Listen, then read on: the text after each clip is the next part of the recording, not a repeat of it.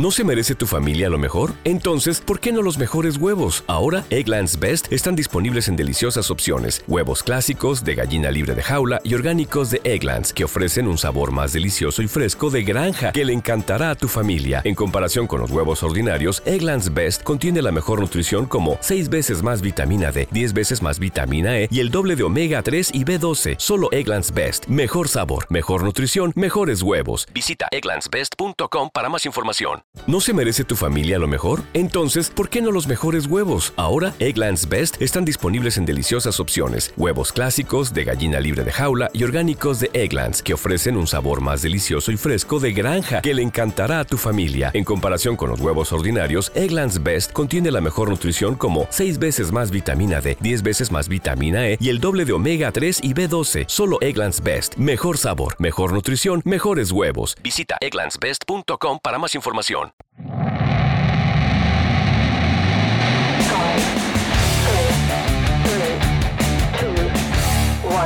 ¿Quieres saber más sobre SEO y marketing digital? Estás en el lugar correcto. Bienvenido al espacio donde compartir es crecer. Esto es Top SEO. Hola, bienvenidos, bienvenidas a esta edición de Top SEO, ya la número 27. En esta ocasión tenemos como invitado a Juan González Villa. Juan es un consultor SEO español especializado en e-commerce y también todo un experto en Data Studio. Tuvimos la oportunidad de platicar con él sobre las mejores prácticas de SEO en e-commerce.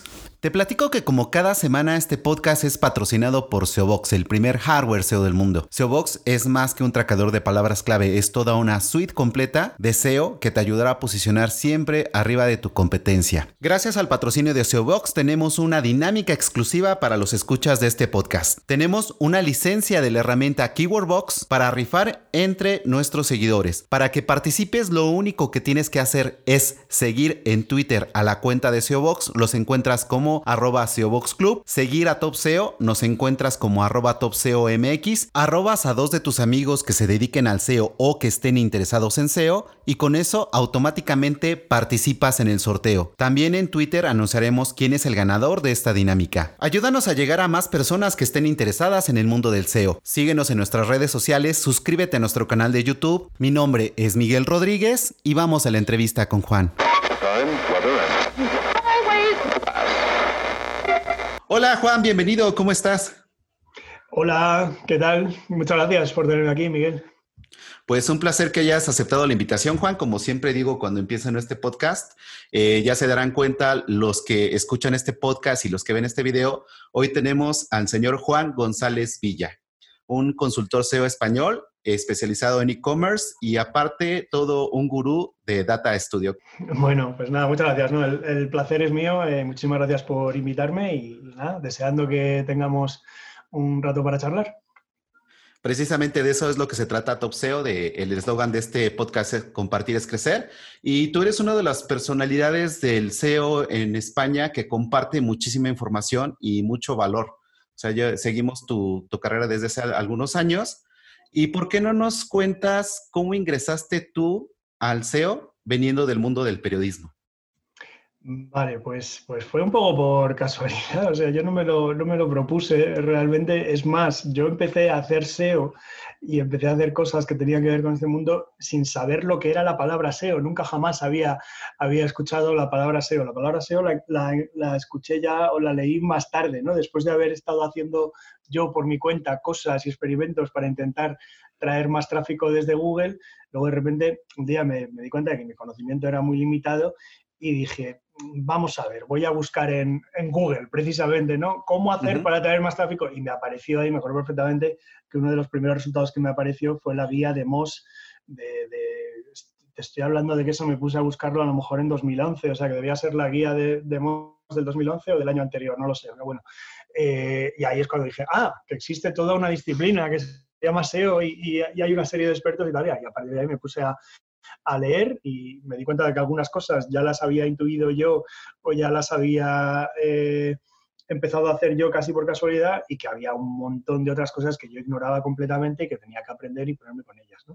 Y todo esto ocurrió, porque yo efectivamente, como has dicho bien, eh, yo era periodista y la primera parte de mi carrera profesional fue en el mundo del periodismo y de los medios en España, estuve un poquito en, televisión y tal.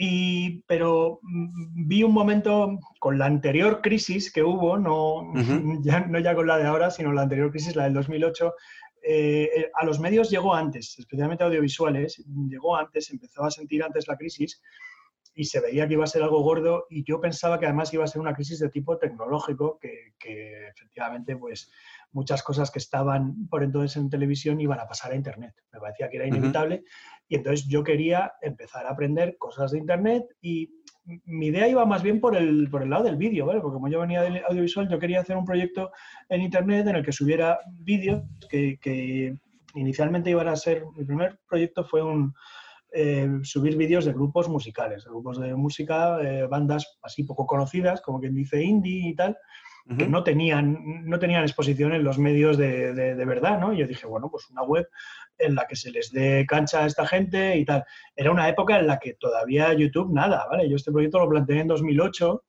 y, YouTube mm, todavía no era para nada lo que era. Yo creo que, todavía entonces hacía bastante poco que lo había comprado Google y todavía estaba la gente criticando, ¿y por qué Google compra esto que no lo va a monetizar nunca y ha pagado una barbaridad por esto y tal? O sea, era una época en la que YouTube era totalmente a los grupos no se les ocurría subir sus vídeos a YouTube y, vamos, y los pocos que lo hacían decían, va, pero ahí no me ve nadie y tal. Entonces yo venía con una web distinta a decirles, oye, pues os voy a hacer un vídeo. La, gente tenía como mucha desconfianza, me parecía muy raro. Bueno, la verdad es que el proyecto como tal me costó mucho, casi no lo, eh, la gente no lo entendía y tal, pero yo poco a poco me di cuenta de que si subías artículos hablando sobre ciertas cosas, eh, escritos, eh, medio escrito, eh, esto te hacía ganar visitas desde Google.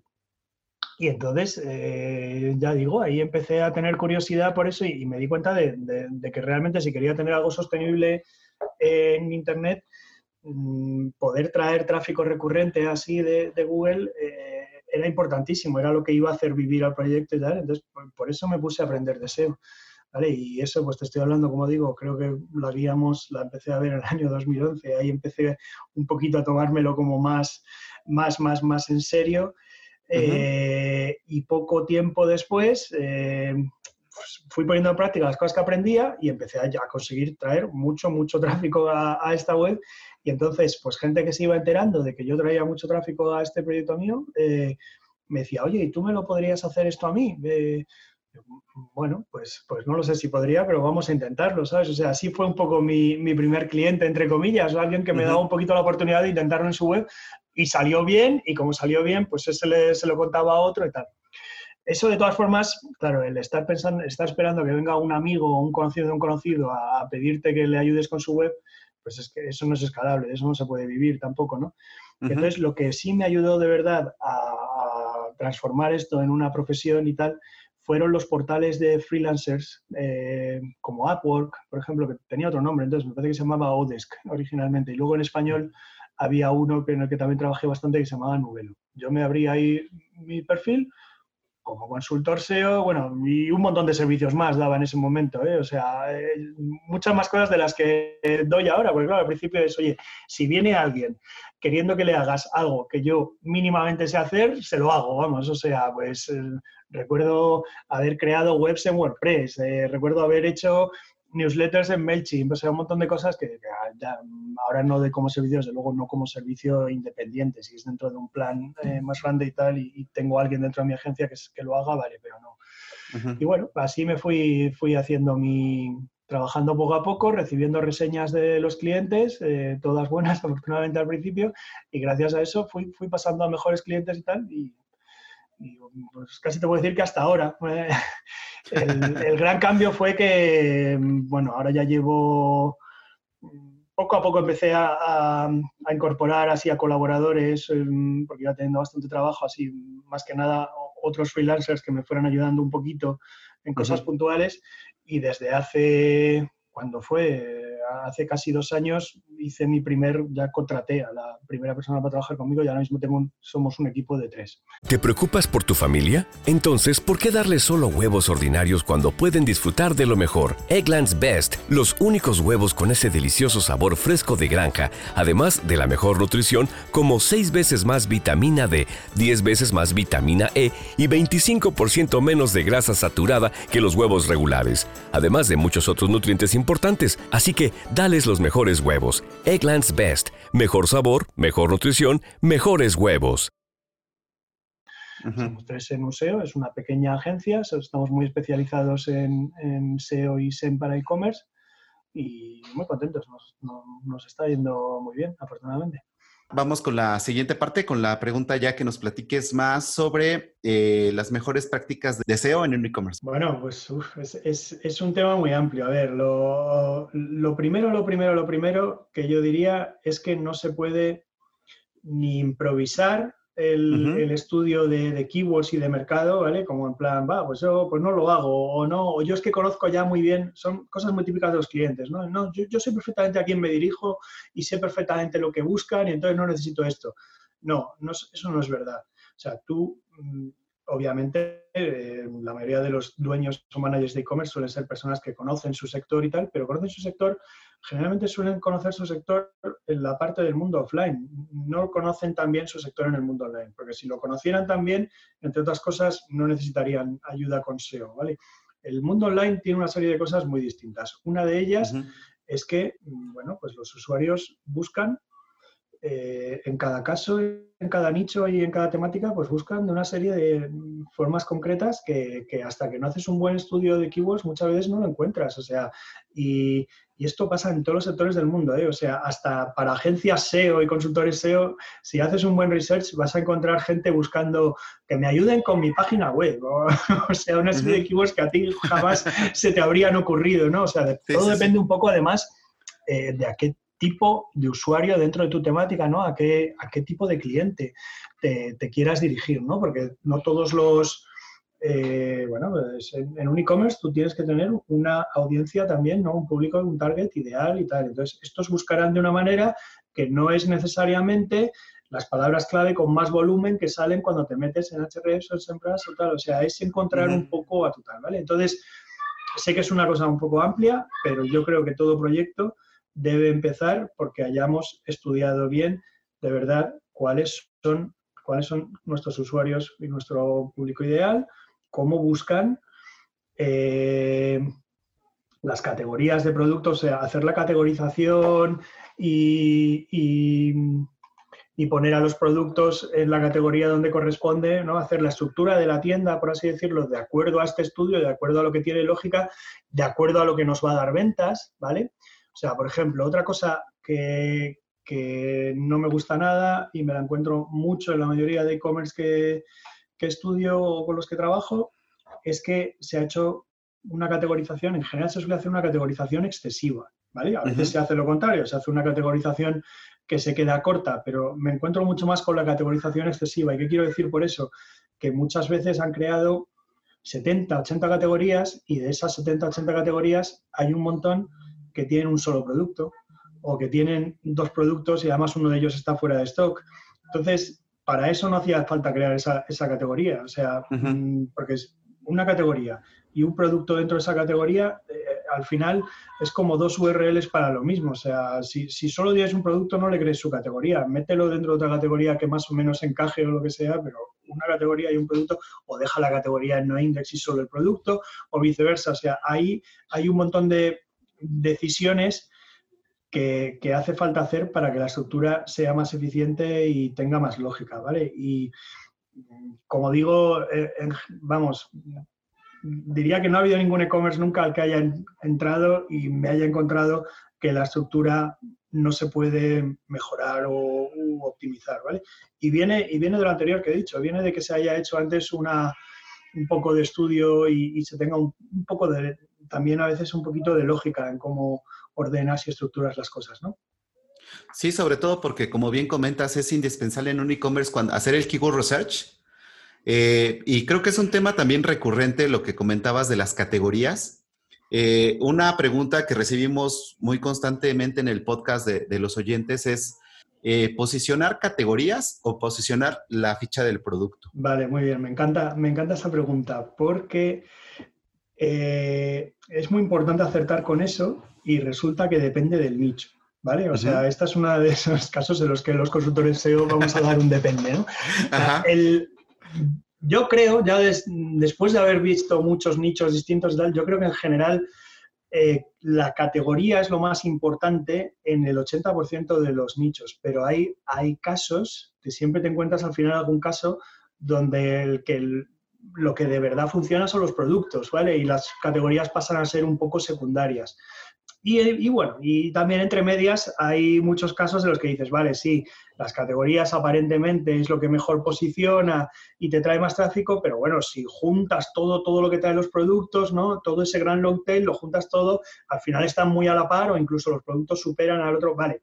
Pero realmente en un caso de esos, en un caso de esos que podríamos decir intermedio, tú sabes que en el fondo cualquier acción que hagas para mejorar las categorías va a tener más impacto, ¿vale? Es un poco la, típica regla de Pareto, ¿vale? O sea, si, si, unas pocas URLs, 20, 30 categorías, vamos a poner, te están trayendo un montón de tráfico, te están trayendo el 50, 60% del tráfico de tu sitio, pues hombre, trabaja esas 20, 30 URLs antes que las 5.000 restantes, ¿vale? De todos los productos que tienes en el catálogo. O sea, el, el trabajo que hagas en las categorías se va a notar mucho más, ¿vale? Entonces, mm, al final, un poquito por resumir, sí que es verdad que las categorías suelen ser lo más importante en, la mayoría de nichos de e-commerce, pero yo me he encontrado con casos que, contradicen esto, que dices, jo, es que aquí lo que funciona es la ficha, la ficha de producto y hay que trabajar la ficha de producto, la categoría obviamente hay que tenerla para navegación y para tal, y, bueno, y siempre algo, de tráfico puede venir, pero el,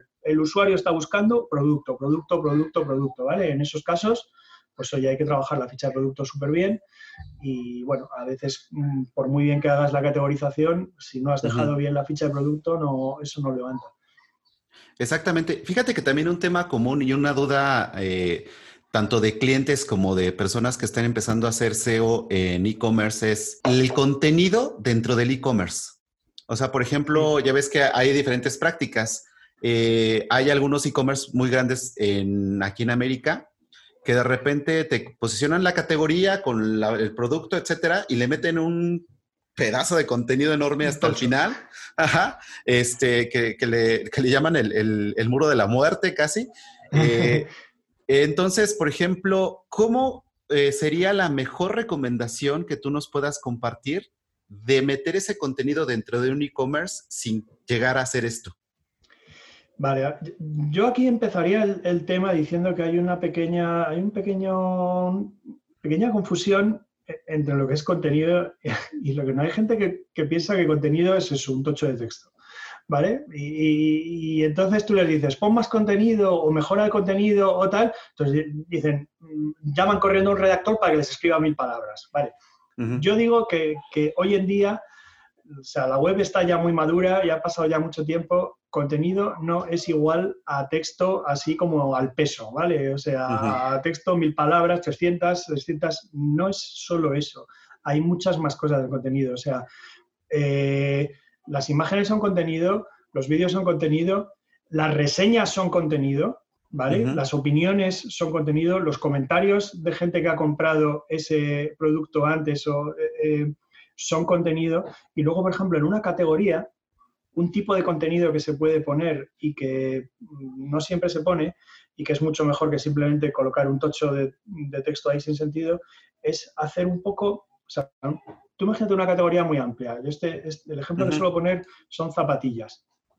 Tú llegas a zapatillas y ¿qué quieres ver? Un listado, lo que suele haber en muchos e-commerce es un listado de zapatillas por el orden en el que han llegado al catálogo. Es decir, la más reciente, primero, o sea, eso es un desastre. Eso tiene el mismo contenido que lo que te voy a explicar ahora, pero desordenado, sin ningún criterio y tal. Lo que yo digo que sería un buen contenido para esa categoría sería que tú llegues ahí y te encuentres primero. Las marcas más buscadas, Adidas, Nike, New Balance, no sé qué. Eh, las mejores ofertas ahora mismo, tal, tal. Trending, lo que más se está buscando ahora, tal, tal, tal. Eh, las mejores, pues las, las, más votadas, ¿no? O mejores, eh, las que tienen las mejores reseñas ahora mismo, tal, tal, tal. Eso ya es una forma de curar el, el, gran contenido, el gran inventario que tienes en esa categoría y que ya ayuda, ¿vale? Y no, vamos, si, si esto además lo, lo, complementas pues, con lo que he dicho antes, ¿no? Como con opiniones, con, con fragmentos de, de, opiniones de usuarios que han comprado, que no sé qué, todo eso puede caber en una categoría, puede sobre todo ayudar. Es que yo digo que, que meter textos y no va a ayudar para nada al usuario a comprar, porque aquí, hombre, a ver, mm, en el SEO para e-commerce pasa una cosa y que yo siempre digo, desde luego tenemos que gustarle a Google, está claro, porque si no nos trae tráfico, pues entonces no estaremos posicionando y perderemos oportunidades de, venta. Pero vale, a esto hay que reconciliarlo con el hecho de que Google sí te posiciona, pero no te compra. ¿Vale? O sea, los que te compran son usuarios, son seres humanos que entienden, que, leen, o más bien que no leen textos que pongas ahí solo para posicionar. O sea, que eso te, te lleva hasta el paso de posicionar, pero luego está el paso de vender. ¿Vale? Y ahí es donde tu contenido tiene que ir dirigido a eso. Y luego, al final, Google eh, no es tan tonto, ¿vale? Y al final acabas viendo, vale, eh, siempre me van a poder sacar excepciones en la que fíjate, esto es un contenido para robots y está posicionando, sí, vale, pero te vas a encontrar muchos casos, o sea, para mí no cabe duda de que uno de los grandes aciertos de Amazon es el incorporar eso, lo de la reseña. ¿Te preocupas por tu familia? Entonces, ¿por qué darles solo huevos ordinarios cuando pueden disfrutar de lo mejor? Eggland's Best, los únicos huevos con ese delicioso sabor fresco de granja, además de la mejor nutrición, como 6 veces más vitamina D, 10 veces más vitamina E y 25% menos de grasa saturada que los huevos regulares, además de muchos otros nutrientes importantes. Así que, dales los mejores huevos. Eggland's Best, mejor sabor, mejor nutrición, mejor mejores huevos. Las preguntas y respuestas de los usuarios, eso da contenido legible por un robot rastreable e indexable y tal, pero al mismo tiempo da contenido útil para los usuarios para que se decidan hacer una compra o no. Entonces, eh, en el momento en el que equilibras esas dos cosas, ese es el contenido que tiene que haber en un e-commerce. ¿vale? Eso es lo que yo intento buscar casi siempre. Sí, nos arrojaste mucha luz porque, como te comentaba, es una duda frecuente. Pero yo creo que también eso es como algo que tenemos los, la gente que nos dedicamos al SEO, que cuando nos dicen contenido pensamos en el tocho de palabras así enorme, pero tienes razón, o sea, también como tú lo acabas de decir perfectamente, las reseñas, preguntas frecuentes, el video, etcétera, puedes aportarle ese valor, sobre todo para no perder de vista que un e-commerce lo que quiere, como perfectamente lo comentas, es vender. Y la, y la imagen, ¿eh? O sea, Google lleva por medio de, sus representantes, pues entre ellos Gary y tal, haciendo mucho énfasis en el tema de las imágenes, pero a ver, es que tienen, tienen muchísima razón, porque hay mucha gente que busca, que busca por Google imágenes cuando, está, cuando hace una búsqueda de producto, ¿vale? O sea, bolsos rojos. E incluso si no buscan ellos por directamente en Google Imágenes, da un poco igual, porque tú pones bolsos rojos ahora mismo y Google te va a poner más de la mitad de la pantalla, tanto en desktop como en móvil, van a ser imágenes. Y, es dificilísimo que no hagas clic para ver más, porque ya estás viendo ahí y dices, oye, ya, ya es un poco como un escaparate, ¿no? Entonces, Google te dice, oye, haced SEO también con vuestras imágenes para aparecer aquí. Eh, optimizad bien las imágenes, ya sabes, ¿no? El peso, etiquetarlas, eh, poner datos estructurados, tal, todo ese tipo de cosas, porque por ahí te van a venir clientes también para un e-commerce. O sea, eh, e-commerce de producto, ¿no? Es una cosa, la mayoría de ellos son cosas muy visuales. O sea, moda, ¿qué te voy a decir? Pero no solo eso. O sea, es que eh, tecnología, ¿no? Móviles, televisiones, eh, neveras, o sea, la, imagen ayuda mucho a vender y la podemos, la podemos aprovechar desde Google. Y eso, pues la imagen es un contenido también. Sí, tienes toda la razón porque a final de cuentas creo que también en el e-commerce se da mucho de que te mandan la ficha del producto del fabricante, tomando el tema de las zapatillas, entonces te mandan el catálogo y entonces el e-commerce utiliza, eh, este e-commerce utiliza las, las, imágenes del catálogo pero te las vas a encontrar las mismas imágenes en N cantidad de, sitios web. Entonces también una buena práctica sería como ofrecer un contenido diferente también desde el punto de vista de la imagen, ¿no? O sea, a lo mejor sí puede ser una inversión más grande del punto de vista del dueño del e-commerce, decir, bueno, toma una fotografía diferente, eh, no sé, ofrécele una rotación 360, aquí ya es cuestión de, imaginación, ¿no? Hombre, si tú puedes aportar más fotos que, que la media, eh, eh, eso, eso, te coloca en ventaja. O sea, tanto para captar tráfico, por lo que estamos explicando ahora, como para convertir, ¿no? O sea, tú estás mirando el, el, usuario tu ficha y si puede ver cinco o seis fotos desde distintas perspectivas, fotos buenas que de verdad muestren cómo es el producto y tal, mucho mejor que el, que el vendedor que tiene solo una foto ahí con una resolución malísima, que se ve fatal el producto y tal. O sea, es que muchas veces el mismo producto resulta más atractivo con mejores fotos que, con malas. O sea, ya, ya simplemente eso, ¿vale? Y, bueno, y luego, pues hombre, es que encima, como puedas añadir un vídeo de alguien usándolo, ¿no? Eh, eso, eso dispara, dispara las posibilidades de, eh, de, venta. O sea que mm, yo lo veo fundamental. Lo que pasa es que Bueno, hay que tener en cuenta las limitaciones de gente que a lo mejor no tiene presupuesto para esto o no tiene los productos, ellos no los tienen así físicamente, se los piden a un distribuidor y no los tienen en el momento. Bueno, pero hay que, hay que encontrar la, manera, o sea, tú te tienes que diferenciar y tienes que buscar sitios en los que tengas, que, los que tengas ventajas sobre el resto, ¿no? Para dar la batalla. Pues mira a ver si ese es uno en el que lo, en el que lo puedas hacer, porque desde luego te va a ayudar, sí. Sí, sí, sí. Y también otro punto importante del e-commerce, que es una duda recurrente que nos han manifestado, es, ¿tú qué recomiendas? ¿Un blog en el e-commerce? Vale, yo aquí tengo una opinión, mm, creo que hace unos años era muy polémica, ahora ya lo va siendo menos, según esto ya creo que se va comprendiendo y asimilando más.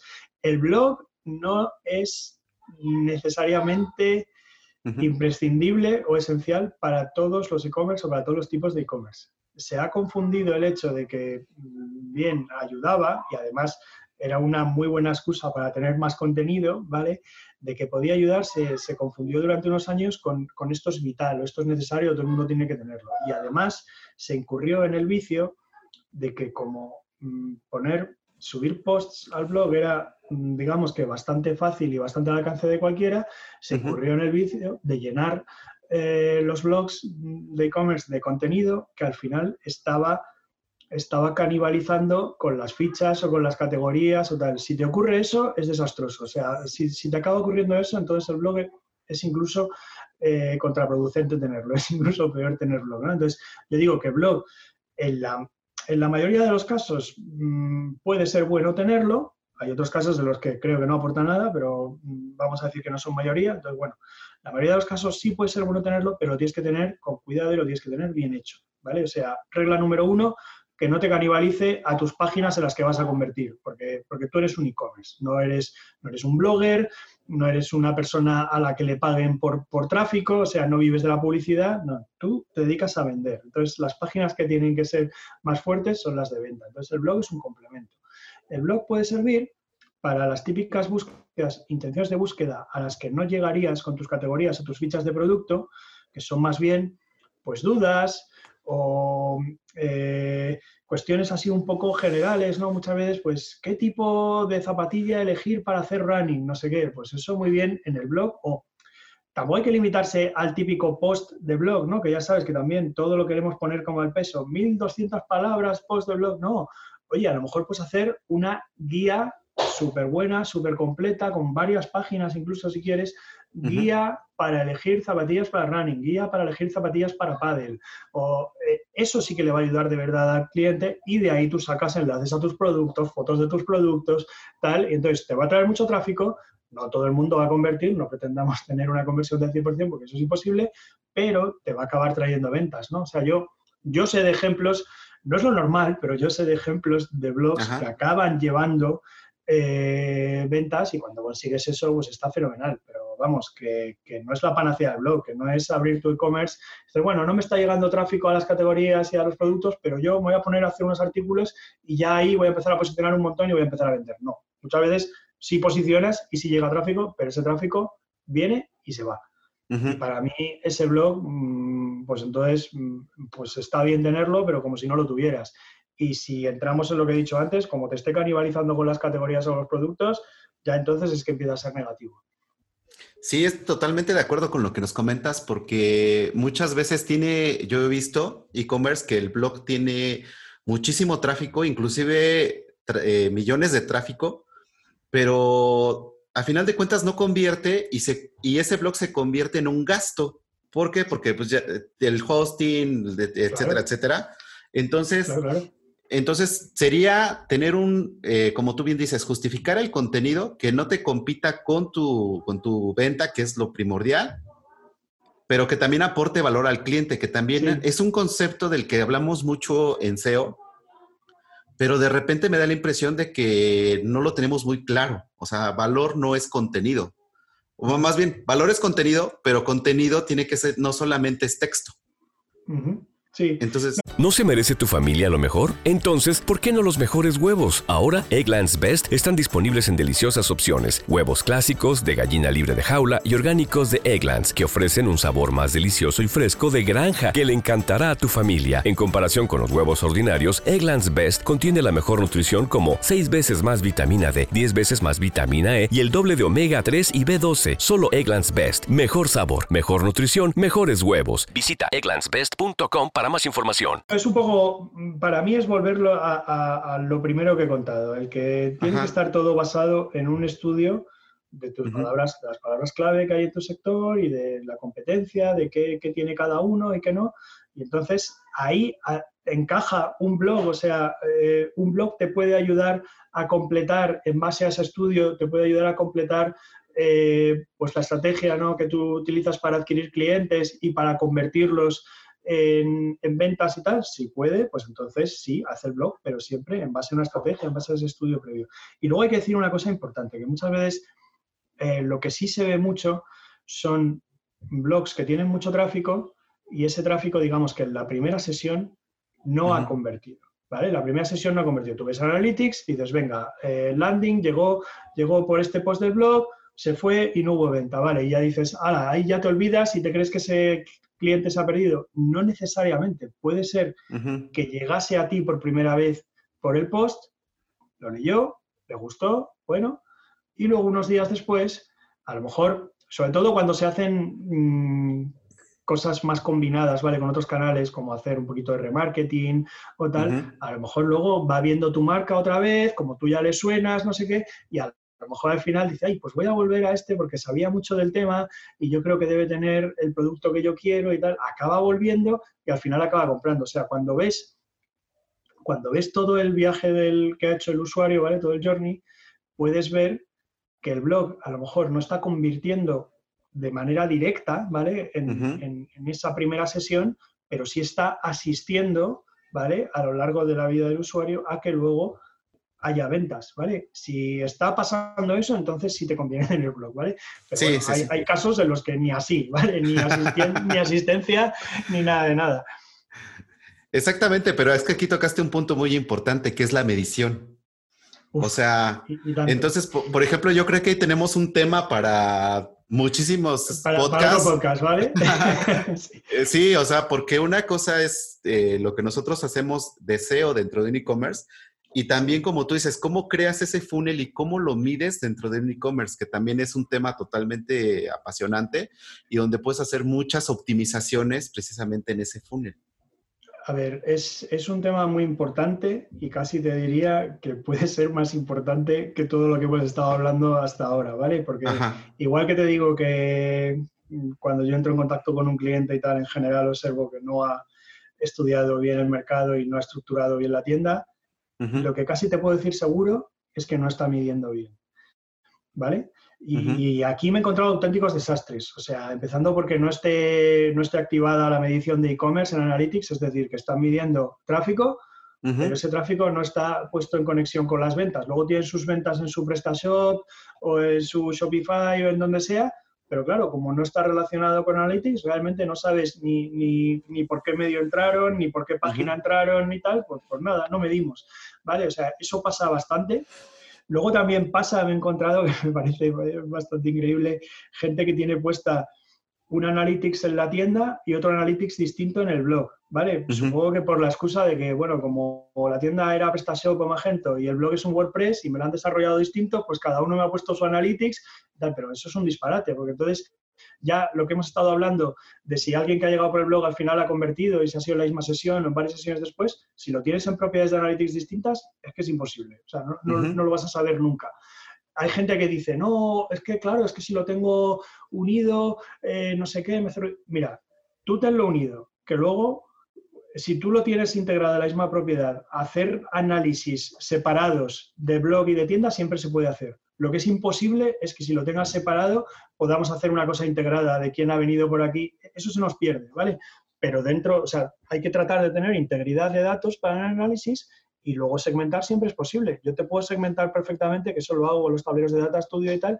Yo te puedo decir, mira, tráfico de tienda, tráfico de blog, ¿vale? Por separado, para que no nos, para que no nos llevemos a engaño, para lo típico que ya sabes, que de repente este mes hemos subido en 30.000, sí, pero eran 30.000 del blog. Son 30.000 que en general no, no, convierten. Bueno, pues vamos a verlo por separado, ¿vale? En la tienda pasa esto, vienen de estos canales, no sé qué. Además es muy posible que si se están haciendo campañas de SEM, ¿vale? Pues Google Ads, Facebook Ads y tal, en general vaya a la tienda, no al blog, ¿vale? O sea que entiendo tenerlo, poder tenerlo, la capacidad de poder tenerlo separado para hacer un análisis por separado y tal, pero deben de estar en la misma propiedad de Analytics, ¿vale? Porque es que si no, perdemos toda posibilidad de saber si el blog colabora de alguna manera. Eh, o sea, es que, eso no puede ser, ¿vale? Son disparates, pero vamos, que, hay muchísimos. O sea, en general no suele estar Tag Manager metido y, Tag Manager es muy útil ¿vale? Para poder luego mm, hacer rápidamente cosas como meter píxeles, ver quién ha hecho clic en un banner, ver quién ha hecho clic en un botón, em, los funnels, medirlos mejor, todo, ese tipo de cosas lo facilita y en general no está puesto. Pero bueno, mm, e, es otro servicio que, damos, ¿vale? Y, quizá cada vez lo estamos dando más, un poco el de mm, poner bien todo el, sistema de medición y sobre todo, y este es el, otro apartado, que es ya no solo medirlo, sino interpretarlo. Yo creo que hay muchos clientes que realmente no se ponen con el tema de medición porque dicen, pero si es que no, no, voy a saber, eh, voy a mirar los datos y no los voy a entender y tal. Y esa, esa parte es una parte en la que yo he trabajado bastante desde hace bastantes años porque me daba cuenta de que quizá en la industria mm, del, SEO en concreto y, se puede llevar a marketing digital en general, estábamos un poquito por detrás en, en cuanto a eso, en cuanto a reporting, en cuanto a justificarle al usuario, bueno, uy, al usuario, al cliente, vamos, las, las acciones que hemos hecho, cómo, cómo, están reportando, ¿vale? Cómo están, eh, cómo están afectando a, las ventas y que él lo pueda ver, que lo pueda entender y, tal. Y el, el cliente de una agencia, de un consultor, pues realmente no quiere entrar a Analytics, ponerse a mirar cosas, no sé qué, porque al final eh, es, perder tiempo, eh, vamos, y, si lo está haciendo, yo le diría que es mucho mejor que no, que reciba un informe con la frecuencia que quiera, semanal o mensual, pero un informe en el que esté todo muy clarito, que de golpe de vista, ¿vale? Tú tengas una primera página que sea la visión general, en la que veas, mira, ha pasado esto en cuanto a canales de tráfico, de adquisición y tal, y ha pasado esto en cuanto a ventas, y luego una serie de páginas en las que entras a profundizar y ya ves las cosas un poquito más en detalle. Y si visto ese informe semanal o mensual tiene más preguntas, pues para eso está el consultor y la agencia, para enseñarle ya luego mm, más cosas si las quiere saber, pero por lo menos que pueda, que pueda eso con claridad. Y eso, pues yo lo estoy haciendo con Data Studio. Data Studio ha sido para mí la solución para eso, para no, primero para dar resultados, mm, informes que, creo que son muy claros, muy visuales y, muy flexibles para mí y que al, al cliente le, le gustan mucho para que el resultado sea bueno y, por otro lado, para que para mí el crear ese informe no lleve mucho tiempo, porque tú a lo mejor una plantilla de informe trabajas en hacerlo la primera vez, pero luego ya queda automatizado, que semana tras semana o mes tras mes ese informe se vaya replicando y, un cliente o dos o veinte que tú tengas eh, puedan recibir ese informe. Sí, porque al final de cuentas Data Studio es una herramienta muy potente. O sea, ya cuando la utilizas como tú bien dices, el tiempo que vas a, invertir solamente es la configuración y posteriormente, inclusive si tienes tu plantilla y tienes algún caso, por ejemplo, en una agencia que es una web que tiene el mismo caso que tu otro cliente, la puedes utilizar. Y entonces ya con eso puedes este, mandar un reporte súper completo y sobre todo también en tiempo real. Es un poco, a mí me recuerda un poco a... ¿No se merece tu familia lo mejor? Entonces, ¿por qué no los mejores huevos? Ahora, Egglands Best están disponibles en deliciosas opciones. Huevos clásicos, de gallina libre de jaula y orgánicos de Egglands, que ofrecen un sabor más delicioso y fresco de granja que le encantará a tu familia. En comparación con los huevos ordinarios, Egglands Best contiene la mejor nutrición como 6 veces más vitamina D, 10 veces más vitamina E y el doble de omega 3 y B12. Solo Egglands Best. Mejor sabor, mejor nutrición, mejores huevos. Visita egglandsbest.com para más información. A ir construyendo cosas con legos, con, con bloques, ¿vale? O sea, al principio tú puedes tener uno o dos, tres, cuatro informes para una serie de cosas básicos y a lo mejor por exigencias de un cliente concreto le vas añadiendo una cosita más, dos cositas más, a este y otro le pones otra, pero por lo menos la base que no te lleve tiempo crear, o sea, no tienes que estar creando de cero todas las veces, ¿vale? Sí, que eso es fundamental, sobre todo en, la cuestión del tiempo, ¿no? Porque también eh, o, hacemos el keyword research o optimizamos el contenido. Y, también otra parte que quería platicar contigo, que también es eh, una duda recurrente de, la, audiencia, es el link building para el e-commerce. A ver, el link building. Yo te voy a decir una cosa. Yo doy mucho más el servicio de analizar el perfil de enlaces y limpiarlo caso de que sea necesario que de, hacer link building para ellos, ¿vale? ¿Por qué? Porque igual que te he hablado antes del problema de que se abusó del blog y se crearon muchos posts y tal, también se ha abusado del link building y se ha hecho muy mal y en plan industrial y, los mismos enlaces para todos los clientes y no sé qué, ¿vale? Eh, yo nunca he hecho ese tipo de link building, pero sé perfectamente que, ha existido y tal porque me lo encuentro. O sea, llego un cliente nuevo y de repente digo, wow, mira, pues ya están aquí los mismos dominios de siempre, los enlaces de prensa, no sé qué, los mismos patrones y tal. ¿Vale? Entonces, ese tipo de link building al final ha acabado dando problemas y, está dando muchos problemas a, gente que en su momento invirtió y le fue muy bien con ello, ¿vale? En su momento a lo mejor funcionaba y tal, pero ahora ya no. Entonces, me dedico bastante más a, analizar y en, y en, su caso limpiar eso que a hacer eh, planes eh, propios de, de y tal. Cuando lo hago, cuando hago algo de eso es porque estoy trabajando con un cliente dentro de un, de un plan global y en el que hemos trabajado antes el eh, on-page y todas estas cosas de medición, de tal, y bueno, luego llega un momento en el que, ¿qué nos queda por optimizar, qué nos queda por seguir? Pues a lo mejor por ahí, oye, pues vamos a ver si hacemos algo yo lo, englobo casi más en una acción de relaciones públicas, ¿vale? O sea, el link building, creo que sabrás que en el mundo anglosajón el link building está metido casi más dentro de las relaciones, el bueno, está metido casi más dentro de las relaciones públicas y a mí me gusta más eh, verlo desde ese punto de vista, o sea, en plan, a ver, tú tienes un problema que es darte a conocer, ¿vale?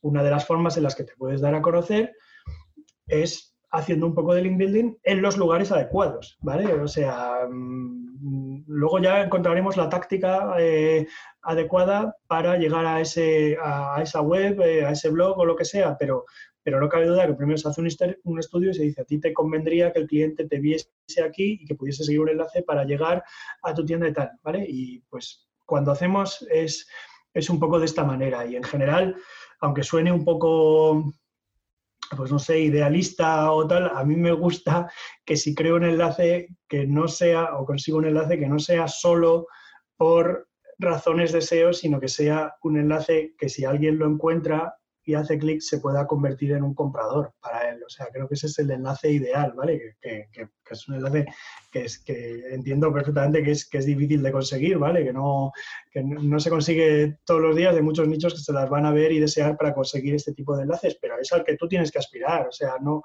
no me vale, Ay, es que este enlace para SEO está muy bien, te va a apoyar, te va a ayudar a llegar, vale.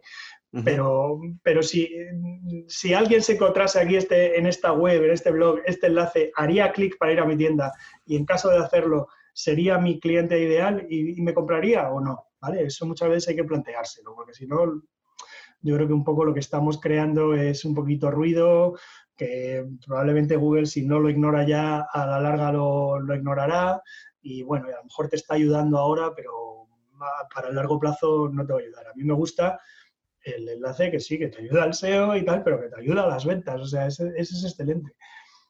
Sí, eh, concuerdo totalmente contigo porque también nosotros como SEO, eh, a lo mejor pensamos mucho como en el, en el Spider, en el bot de Google, pero sobre todo en el e-commerce tienes que pensar mucho en el cliente y sobre todo en la persona que te contrata y que está confiando en ti. estamos viendo con algunos clientes que sí, eh, el link building que llega por relaciones públicas eh, tiene mucho más calidad y sobre todo también te trae eh, esa derivación de tráfico de calidad que te va a convertir. A diferencia de un, de un link building que hacemos en SEO, donde a lo mejor lo hacemos automatizado o compramos un paquete, que a lo mejor sí te, va, te sube la autoridad, y te, ayuda a posicionar algunas ciertas partes, porque es cierto que todavía funciona en algunos nichos, pero a final de cuentas, como consultores y como agencia, tenemos que pensar en el objetivo final del cliente, que es crear una marca, que esa marca sea rentable y que tenga conversiones. Sí, yo, yo la verdad es que siempre lo intento ver un poco así al principio, es decir, a esta marca, ¿dónde le falta eh, visibilidad, ¿dónde, ¿dónde, le falta estar, ¿Qué, webs, qué blogs están visitando regularmente su audiencia, ¿vale? lo que sería su público ideal, en las cuales ahora mismo no estén nada presentes. Y muchas veces cuando haces ese análisis, dices, pues bueno, esto lo podemos atacar por, por, por link building, pero también no cabe duda de que se puede atacar mediante una campaña en, Google Ads de display, ¿vale? Si, esos soportes que tú has identificado están disponibles en, Google Ads o tal, o por lo menos por, segmentaciones de, tipos de usuarios, ¿no? de intereses de usuarios o de keywords o tal, puedes llegar ahí, pues se puede hacer, ¿vale? Se puede hacer para ver qué tal funciona y oye, y si funciona muy bien, pues entonces se dice, vale, pues ahora ya llega el momento en el que invierto para, salir ahí con un post en el que hablen de mí y tal, ahora estoy dispuesto a pagar esto porque he visto que me va a funcionar o tal, o, haces las dos cosas, ¿no? Para, para combinar los, dos medios y conseguir más resultados aún y tal. Sí, que los resultados son los, importantes a, final de cuentas. Eh, algo que también les gusta mucho a nuestra audiencia es que nuestros invitados nos compartan un tip. Uf, pues a ver, eh, yo desde luego creo que las cosas que he dicho ya eh, para mí son fundamentales, ¿no? O sea, estudiarte el nicho, toda, toda, toda la información que puedes sacar, de todas las herramientas excelentes que hay dando un montón de información, de tu competencia y tal, categorizar bien, ¿vale? Especialmente cuanto más importantes sean las categorías en tu nicho, que probablemente lo van a ser, categorizar bien. Después, que el blog, si ya lo venías trabajando y tal, pues limpiar todas esas canibalizaciones y tal, o sea, que no esté, que no esté estorbando contra tus categorías y tus fichas de producto. Y voy a dar una más, que es preguntarle a los usuarios, preguntarle a tus clientes, sacar opinión, sacar feedback de ellos y tal. Yo creo que eso eh, se hace bastante poco, ¿vale? O sea, el preguntarle a la gente, oye, ¿has encontrado, era fácil comprar en nuestra tienda? Eh, ¿Encontraste lo que querías? ¿no? Eh, ¿Qué te llevó a no comprar para los que no han comprado? O muchas veces también entro, meto en esta categoría de cosas el si sabes que alguien ha comprado una vez y luego no ha vuelto a comprar, pasado bastante tiempo, intentar entablar un, un, contacto con esa persona y, oye, y, ¿por qué no? Porque tú tienes el email de esa persona. ¿No se merece tu familia lo mejor? Entonces, ¿por qué no los mejores huevos? Ahora, Egglands Best están disponibles en deliciosas opciones. Huevos clásicos, de gallina libre de jaula y orgánicos de Egglands, que ofrecen un sabor más delicioso y fresco de granja que le encantará a tu familia. En comparación con los huevos ordinarios, Egglands Best contiene la mejor nutrición como 6 veces más vitamina D, 10 veces más vitamina E y el doble de omega 3 y B12. Solo Egglands Best. Mejor sabor, mejor nutrición, mejores huevos. Visita egglandsbest.com para más información. Vale, un email transaccional le puedes mandar y, tal, y esto además se automatiza, ¿vale? Por ejemplo, con MailChimp y con otras herramientas, tú creas una serie de rutinas y tal, se automatiza y se hace. Yo creo que de ahí, sé que se sale del SEO y tal, pero creo que es una cosa más que es importante para que te puede ayudar a, desde luego, a lograr más ventas, pero también muchas veces a enfocar también tu, tu SEO, tu estructura eh, tu estrategia de contenidos y tal, porque bueno, puedes, hablando con los clientes, puedes darte cuenta de cosas en las que tú no estabas eh, poniendo el foco, no estabas trabajando y, que te van a ayudar, ¿vale? O sea que los expertos de SEO, consultores de SEO, sabemos muchísimo y tal, pero sabemos menos que tus clientes. Tus clientes son los que saben de verdad eh, lo que quieren, lo que buscan y lo que no han encontrado en tu sitio. y con ellos hay que hablar. Hombre, pues yo ahí añadiría mm, sobre lo que ya he dicho, ¿no? De hablar con el usuario, que, bueno, yo creo que, algo hay que intentarlo, pero bueno, pero si crees que está un poco fuera de tu alcance, que las herramientas que tienes ahora mismo no estás en disposición porque no tienes tiempo o porque crees que tus usuarios no, van a querer darte ese tiempo para hablar contigo, una especie de alternativa que tienes es fijarte mucho, mucho en los que sí están hablando con sus usuarios constantemente y sí están haciendo test A-B constantemente, que son desde luego Amazon, y luego en tu nicho concreto en el que tú estés, seguro que hay un líder y una, una web que está haciendo mejor todos estos temas ¿no? de usabilidad y satisfacción del usuario y del cliente y de tal, y aprender de ellos y, ver por qué hacen ciertas cosas, mm, preguntarte si eso te ayudaría a ti.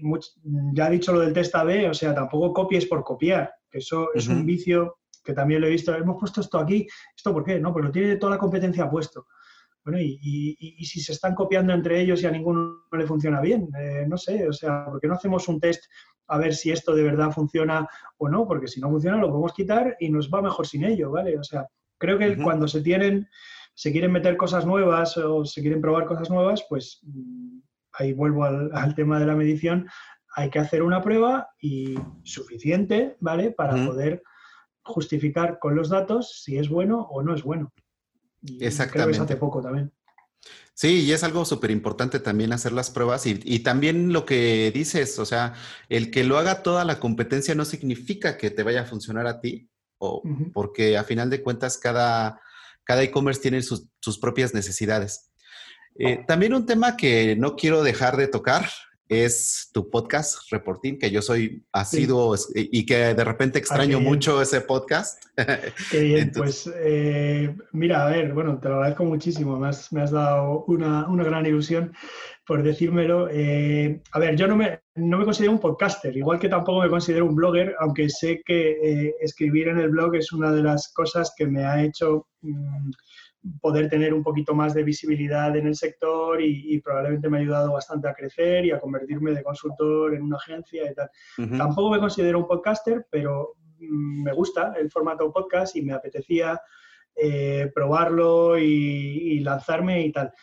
Eh, desde el principio he sido muy poco regular, lo reconozco, o sea, eh, igual que también me pasa un poco con el blog, que soy poco, poco regular, a veces publico más, a veces menos, pero desde luego, desde que ha llegado el confinamiento, que, en España empezó el 14 de marzo, creo, eh, pues yo creo que publiqué ese mismo día y no he vuelto a publicar podcast y no he vuelto a grabar ninguno. Y, te explico por qué. Porque es que yo tengo a mis niñas, tengo tres niñas pequeñas, las tengo en casa y, me, tengo que, me tengo que turnar con mi mujer que también trabaja. Eh, entonces al final tengo menos tiempo y a lo mejor ese pequeño tiempo extra que, que tal, aunque no era muy regular, pero lo podía de vez en cuando sacar para hacer un podcast. Pero ahora digamos que he dicho, a ver, mm, ¿de qué me quito? ¿no? O sea, yo tengo que seguir dando todo el trabajo que hago para mis clientes, llevando la, el día a día de la agencia y tal.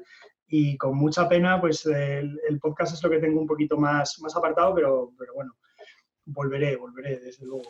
Sí, lo esperamos porque realmente, te lo digo honestamente, el, el podcast de, que realizas es buenísimo. O sea, se ve también tu experiencia que tienes de, de, de periodismo y por ejemplo, yo cada que puedo comparto el podcast donde hablas de la historia de Google, sobre todo también con algunas personas que están acercando al SEO o algunos clientes que me dicen, oye, ¿cómo, por qué esto y aquello? Ok, escucha esto de verdad.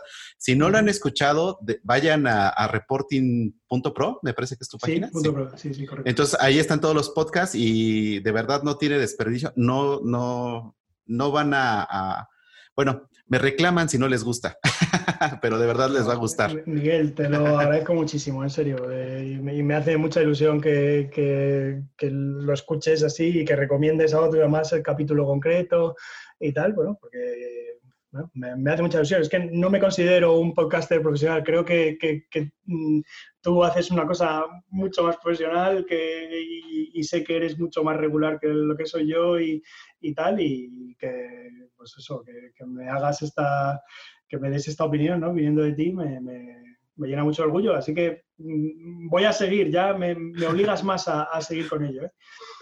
De acuerdo. No, de verdad es que son buenísimos. Eh, hablando de podcast, es un formato un poco ingrato con el tiempo. Siempre lo digo aquí, podríamos seguir platicando mucho tiempo, ya se nos fue volando. En dado caso que alguien de la audiencia te quiera eh, contactar, Juan, ¿en dónde lo puede hacer? Pues bueno, en, Twitter mm, siempre he sido bastante activo. Eh, soy arroba seostratega, ¿vale? Ahí, ahí me tenéis. Eh, me, podéis, me podéis tuitear o mandar un mensaje por ahí. En LinkedIn, desde luego. O sea, buscáis Juan González Villa y ahí estoy. Y en, en Useo, en useo.es tenéis un formulario de contacto, ¿vale? Procuro responder en todos estos canales. Mm. Muy bien, pues entonces ahí ya, lo saben, si quieren contactar a Juan, ahí está. Y Juan, de verdad, eh, te agradezco mucho tu tiempo y todo esto que has compartido, que es de muchísimo valor con nuestra audiencia. Y estamos en contacto, te mando un fuerte abrazo y espero que nos veamos pronto.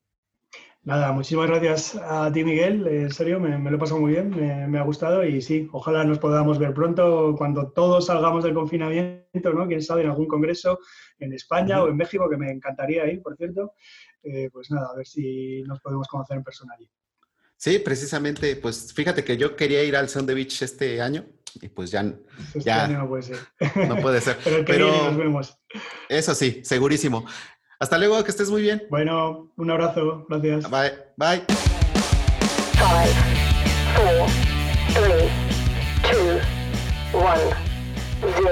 Gracias por llegar hasta aquí. Esperamos seguir contando con tu presencia en nuestro siguiente episodio. Si te gustó este podcast, recomiéndanos, suscríbete y comparte. Esto fue Top SEO. Suspect is armed and dangerous. I repeat, the suspect is armed and dangerous. ¿No se merece tu familia lo mejor? Entonces, ¿por qué no los mejores huevos? Ahora, Egglands Best están disponibles en deliciosas opciones. Huevos clásicos, de gallina libre de jaula y orgánicos de Egglands, que ofrecen un sabor más delicioso y fresco de granja que le encantará a tu familia. En comparación con los huevos ordinarios, Egglands Best contiene la mejor nutrición como 6 veces más vitamina D, 10 veces más vitamina E y el doble de omega 3 y B12. Solo Egglands Best. Mejor sabor, mejor nutrición, mejores huevos. Visita egglandsbest.com para más información.